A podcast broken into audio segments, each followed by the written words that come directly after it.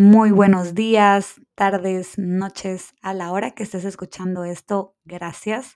Estás escuchando Lau Podcast. Mi nombre es Lau y soy tu host. Estoy certificándome actualmente como coach de nutrición holística en AFPA. Me cuesta todavía decirlo un poco, pero estoy súper feliz y agradecida que te hayas tomado un momento de tu día para escucharme. El día de hoy tenemos un tema súper interesante que salió gracias a todos sus comentarios llenos de amor y cariño. Me pareció interesantísimo que tantas personas se sintieron identificadas con este episodio del podcast que es Corazón Inquieto y también que fue el más escuchado de los últimos cinco que he sacado en el primer mes porque cumplimos mes en Lau Podcast ahorita el 29 de lo cual también les quiero dar gracias, pero me pareció que muchas personas han pasado por ese tema del corazón inquieto y al escucharme se sintieron identificados y saber que los puedo ayudar y saber que ustedes me dijeron, Lau, siento que ahora no estoy solo, que no estoy sola en esto, gracias por compartirlo, me llenan de mucha emoción y felicidad y dado a eso fue de que quise investigar eh, con mi psicóloga porque han sido varios meses de terapia. Y le dije, ¿cómo te recuerdas realmente que comenzó toda esta relación sana, tanto mental como emocional, que tengo el día de hoy? Ya me estaba diciendo, fue en nuestro primer mes de sesión que tuvimos, que fue hablar sobre las teorías de apego. Quiero que recordemos que la dependencia es parte de nuestra naturaleza como seres humanos y estamos destinados a querer, anhelar, a desear crear vínculos efectivos, vínculos de mucha confianza con otros seres humanos. Es parte de nuestra naturaleza. Y aunque han pasado miles de millones de años, les voy a dejar aquí un paréntesis, no soy historiadora, no sé exactamente cuánto tiempo ha pasado desde la prehistoria, ups. Pero el cerebro humano aún no se ha desarrollado lo suficiente como para superar esas cosas que traemos en nuestra naturaleza. Y aunque estamos en ambientes seguros, donde ya tenemos medicina, donde ya tenemos estructuras que nos protegen de fenómenos naturales, etcétera, etcétera, aún percibimos esos tipos de apego como una forma de supervivencia. Estos tipos de apego se dividen en dos, el seguro y el inseguro. El inseguro se divide en tres, ansioso, evasivo y desorganizado. Vamos a comenzar con el tipo de apego ansioso. El tipo de apego ansioso eh, son personas que están constantemente preocupados de sus relaciones y son inseguros de sus parejas y que esas parejas los amen de regreso. Son el 20% de la población y tienen muchísimo miedo al abandono porque todo, o sea, cualquier detonante puede ser eh, una amenaza a su relación. Son también tachados como melosos o muy intensos y son muy malos manejando el conflicto. Al momento de manejar el conflicto, estas personas con el tipo de apego ansioso prefieren sacrificar sus límites, su propio bien, con tal de que la otra persona esté bien y complacerlos. Personas que tienen un tipo de apego ansioso en el libro se llama que tiene una estrategia para actuar en la relación, que son pensamientos y sentimientos para alcanzar cercanía con su pareja. Entonces, suelen recordar normalmente solo las cosas buenas de su pareja e ignoran los errores que ellos ven, como todas esas red flags cuando escuchamos en lo coloquial, eh, ignoran las red flags y solo ven las cosas buenas sobreestiman las cualidades de su pareja y hacen de menos las suyas. Tienen una necesidad constante de afirmación, una necesidad constante de mensajes, que no tiene de malo, nada de malo como que hablar frecuente con tu pareja, pero necesitan esa validación de mensajes, de llamadas, necesitan muchísimo la validación externa de su pareja. Hay otra cosa que menciona el libro sobre el, apego ansioso, que son las conductas de, de protesta eh, protesta, ¿verdad? Protesta, que es llamar la atención de su pareja para restablecer el contacto. Y aquí es cuando me parecen muchísimo todos los temas que hemos romantizado de la gente tóxica. La gente tóxica tiene tipos de apego inseguro, sí, porque sí. ¿Por qué? Porque las personas ansiosas hacen lo siguiente. llaman y mensajean constantemente. Ignoran para llamar la atención de su pareja. Entonces, por ejemplo, los berrinches. Si una persona ansiosa tiene una pareja y la otra persona tal vez no le da ese calibre de atención que ella necesita, esta persona se va a alejar un poco como consecuencia para que la otra persona lo busque y le dé ese reassurance que necesita, esa validación. Amenaza de irse, por ejemplo, yo me voy a ir si no me cumples esto, yo me voy a ir si ya no me llamas, yo me voy a ir si ya no atiendes esta necesidad. Y también hay muchas manipulaciones y celos. Las personas que tienen este tipo de apego actúan de esta manera porque, por ejemplo, cuando ellos eran chiquitos y necesitaban eh, alguna atención o estaban llorando en la cuna, la mamá o el caregiver, no quiero decir la mamá, pero el caregiver, el papá, la figura de cuidado, dejaba que ellos se durmieran hasta que dejaran de llorar. O sea, en lugar de cargarlo y darle esa validación, ese apego, los papás lo dejaban llorar hasta que se durmiera, básicamente. El segundo tipo de apego inseguro es el evasivo, que lo conforman el 25% de las personas. A este tipo de personas, pues ese tipo de personas que tienen este tipo de apego, valga la redundancia, es, son personas que les da muchísimo miedo la intimidad y suelen sentirse atrapados en relaciones.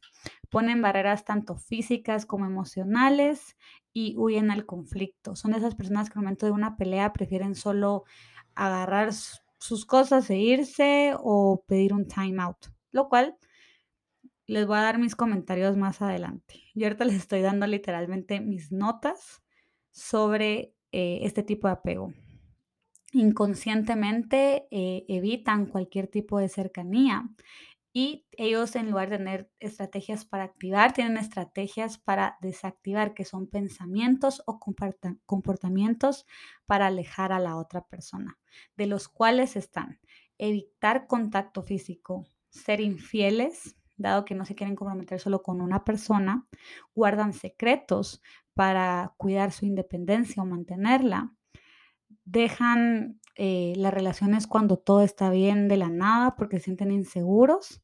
No pueden decir te amo, te quiero dar esas palabras de afirmación cuando es necesario y no están listos para comprometerse. También buscan eh, muchas imperfecciones de la otra persona. Y hay algo que me encanta que se llama, pues no me encanta, pero me pareció súper interesante sobre este tipo de personas o este grupo de personas. Se llama Phantom ex phenomenon. Entonces es como el fantasma de la ex o también se puede eh, llamar como looking for one. Estas personas, aunque no lo parezca, se enamoran rapidísimo. Son el grupo de personas que más rápido se enamora. Pero se enamoran normalmente con gente que les da espacio a fantasear o a soñar despierto. Porque les da tanto miedo a la intimidad pero en lugar de admitirlo, se enamoran de gente que está emotionally or physically unavailable. Esas personas que se enamoran de gente a distancia o se enamoran con gente que es imposible, que está fuera de sus posibilidades y definitivamente son personas con las que no van a poder estar. Ellos buscan eh, activamente a la persona perfecta, encontrar al amor de su vida e idealizan tanto a esta persona que una vez que ya están con ella, imagínense que a pesar de todo sí paró con esa persona. Cuando están con esta persona que tanto anhelaban y pusieron en un pedestal, se dan cuenta que toda su ilusión fue irreal y que la honeymoon phase no es para siempre. Por lo mismo, estas personas con el tipo de apego evasivo llegan a tener mucha desilusión y pierden interés en su pareja. Tanto que al necesitar su espacio provocan que la otra persona eh, rompa con ellos o que haya una ruptura. Y al irse, miren, miren cómo es la cosa, al irse esta persona que tenían en un pedestal, la vuelven a anhelar porque ya no está con ellos. Y se dicen a sí mismos, perdí al amor de mi vida. Inconscientemente estas personas no quieren salir adelante. Y pensando en el ex o la ex, los sentimientos que tienen como que tapan y ponen de barrera a que haya la posibilidad de comenzar cualquier tipo de relación. Estas personas con el tipo de apego evasivo son estas personas que al momento que de bebés necesitaban algo, necesitaban algún tipo de validación y sus cuidadores, en lugar de dárselos, ellos los insultaban o los rechazaban o les, digamos, en este caso un bebé está llorando porque tiene hambre, la mamá se quejaba y le decía, ay, no, ya estoy cansada, ya no quiero saber de ti, y le daba su comida sin ningún tipo de afirmación o conexión. Y el último tipo de apego inseguro es el más complejo, es el desorganizado. Este lo conforma el 5% de la población. Y le soy bien sincera, es con el que yo más experiencia tengo. Estas personas tenemos, no sé si tratarlo de pasado o presente porque les quiero contar algo más adelante, y es que a principios de año mi psicóloga me hizo una evaluación y me dijo, tu tipo de apego es el desorganizado, porque tenía miedo al abandono y miedo a la intimidad. Tenía tantas ganas de enamorarme y me enamoraba de gente imposible. Quería crear lazos íntimos, pero al momento que los tenía, no quería agarrarlos, por dar una palabra. Estas personas que tienen el tipo de apego desorganizado son personas que sufren muchísimo. Y a mí me pasó, conocí a una persona que era mi mejor amigo y era lo máximo y literalmente yo no podía estar con él porque yo decía es que no, no me gusta. Pero una vez lo perdí, dije no, o sea, yo sí lo quería y lo trataba mal y le hacía shows, pero también estaba ese tipo de validación, pero al mismo tiempo no quería estar en una relación con él. Y es una mezcla de todas las características que les dije antes. ¿Esto por qué pasa? porque mis cuidadores, no estoy diciendo exactamente a mis papás, tenían una inconsistencia al cuidarme. Por ejemplo, si un bebé tiene hambre, el ejemplo del bebé con hambre, se lo daban, pero no había una conexión em, íntima. Daban palabras de afirmación, pero también habían insultos. Era una incoherencia de cuidado e inconscientemente uno no sabe qué es lo que te mereces porque no tuviste ningún tipo de validación y todo lo que te decían después te lo desmentían con sus actos. Entonces, en este tipo de apego, que es un apego muy complicado, cómo lo resolví fue por medio de terapia, de hablarlo, de ver y identificar qué patrones tenía. Mis patrones era enamorarme de gente que ni siquiera vive en el país, enamorarme de gente que ni siquiera eh, hay una oportunidad porque está emotionally unavailable o physical unavailable y todos estos rasgos como de poner a gente en un pedestal me hacían daño porque después me daba cuenta que son humanos y no son perfectos, que mi dependencia no debería, mi dependencia a la felicidad no debería estar linkeado con ninguna persona ni con ninguna relación, debería depender nada más que de mí. Ahora, hablemos del tipo de apego seguro. El tipo de apego seguro como buena noticia para la humanidad lo conforma el 50% de la población mundial. Este grupo de personas son personas que se sienten cómodas con la intimidad, pero no dependen de ella para sentirse felices y completos. Entre sus características, yo no sé si suena como estoy leyendo, pero estas son cosas que me aprendí y tengo mis apuntes. Eh, pero estas personas pueden lidiar con el conflicto, no huyen de los conflictos ni se echan la culpa de los conflictos, son gente mentalmente flexible, personas con una mente abierta en formas de solucionar las cosas y también tienen una comunicación efectiva. Dicen cómo se sienten sin herir o manipular a la otra persona.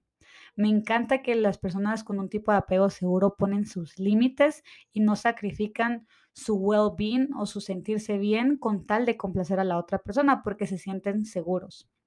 Disfrutan contacto físico y emocional, entonces las personas que tienen un apego seguro tienden a tener una mejor vida sexual, perdonan rápido y tratan a su pareja con amor y respeto. así como también toman responsabilidad de sus actos y, perdón, me emocioné, saben cuándo pedir perdón y cuándo perdonar.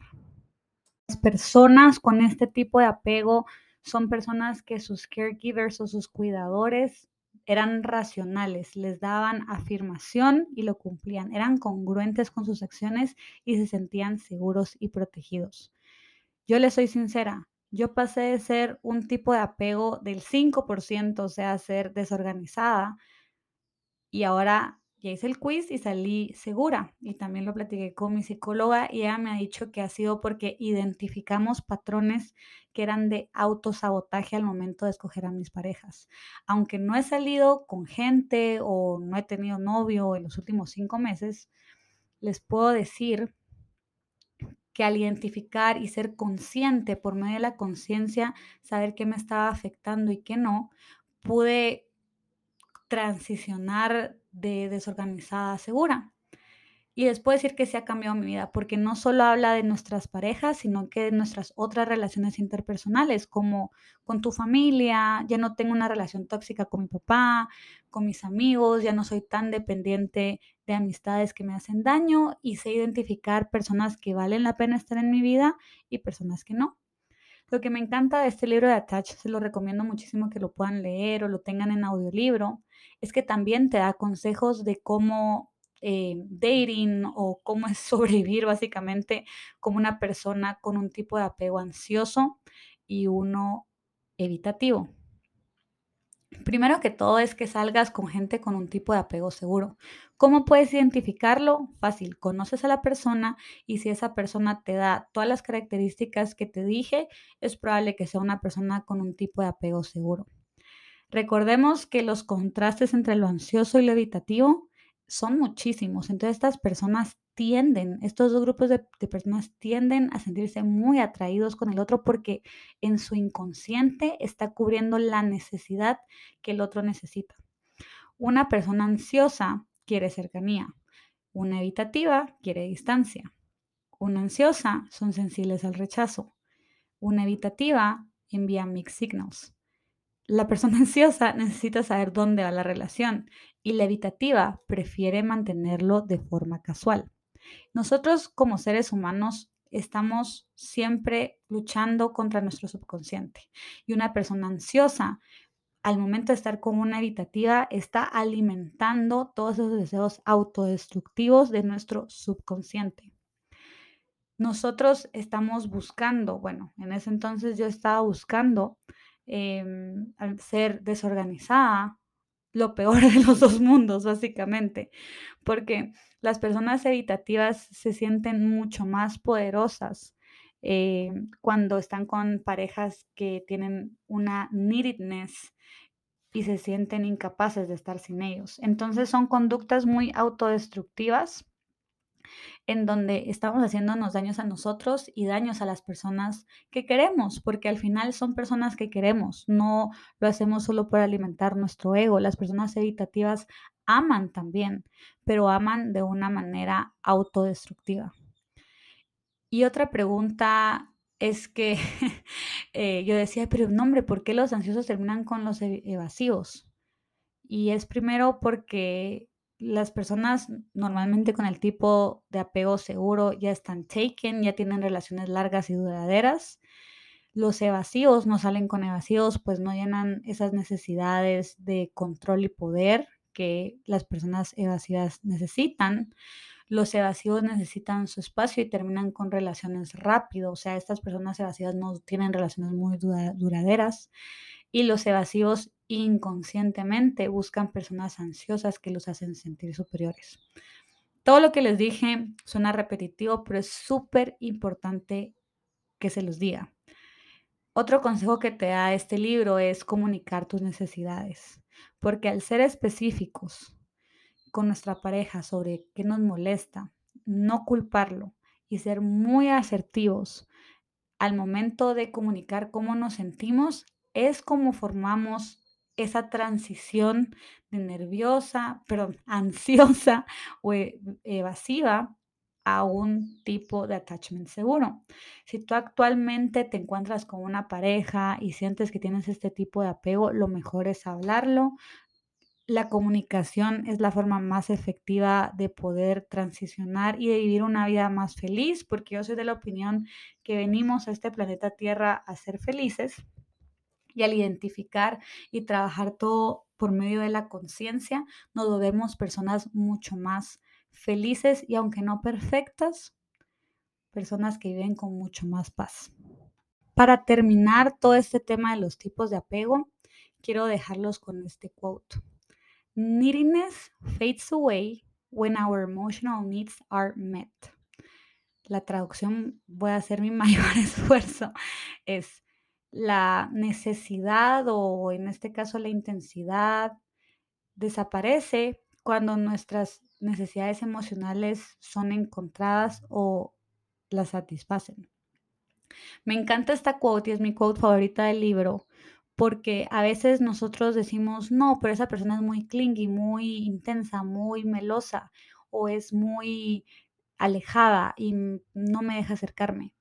Todas estas personas tienen luchas internas, así como yo la tenía, y vivía de una forma tan amargada, haciendo berrinches, relajos, alejando gente muy valiosa para mí y atrayendo a gente que me hacía mucho daño, viviendo en una guerra constante entre paz, entre toxicidad, etcétera, que no me da cuenta que yo no había llenado esas necesidades emocionales.